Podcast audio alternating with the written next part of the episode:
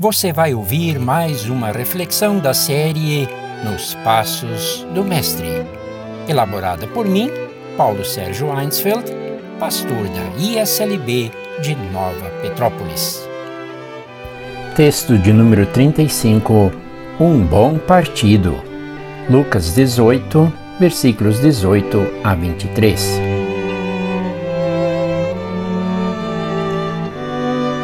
Hoje apresento a vocês o homem ideal, jovem, rico, líder, com princípios morais. Pessoa assim, homem ou mulher, não seria um bom partido para casamento? O nosso jovem também se envolve com coisas espirituais. Vem a Jesus com uma pergunta que há tempo o inquietava: Bom mestre, que farei para herdar a vida eterna? Por que você me chama de bom? Ninguém é bom a não ser um, que é Deus. Jesus lhe pergunta se ele conhece os últimos dos dez mandamentos. Sim, ele os cumpre desde pequeno. Levar uma vida correta diante dos outros é seu lema de vida. Jesus termina o diálogo pedindo que ele venda tudo o que tem e dê o dinheiro aos pobres para ter um tesouro nos céus. Então estará pronto para ser verdadeiro discípulo.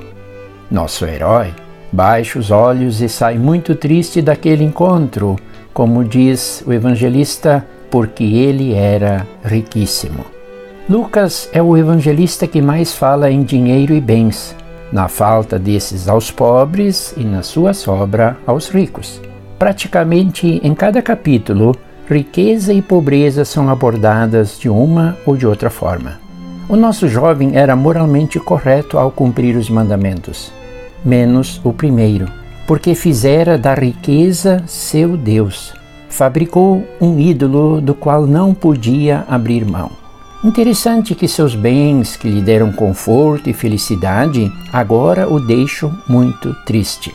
Esse é o único encontro que lembro o encontro com Jesus em que alguém sai com muita tristeza. Pobre rapaz. Até me pergunto: será que ele não mudou de ideia depois? O pedido de Jesus foi um teste para ver onde ele colocava seu coração, qual era seu verdadeiro tesouro. Esse teste também vale para nós. Não que bens e grana nos impeçam de seguir a Jesus hoje, mas não podem estar acima do Mestre e de seus ensinos. Nós diríamos que o cara era mesmo gente boa, cumpria seus deveres, certamente ajudava os pobres. Muitos acham que ser pessoa cristã é igual a ser gente do bem. Não, não é a mesma coisa. Pessoa cristã não confia em sua bondade própria. Aliás, nem se conhece como pessoa boa, mas se reconhece como pecadora, carente da misericórdia de Deus. O cristão certamente faz o bem, mas o bem não faz alguém ser cristão. Ateus e céticos fazem o bem, Pessoas não cristãs fazem o bem. Percebes a diferença? Para seguir a Cristo e ter um tesouro no céu é necessário desapegar-se de bens, da boa reputação, de títulos de honra e até da bondade acumulada no banco da vida. No céu não entra quem calcula juros de qualquer natureza.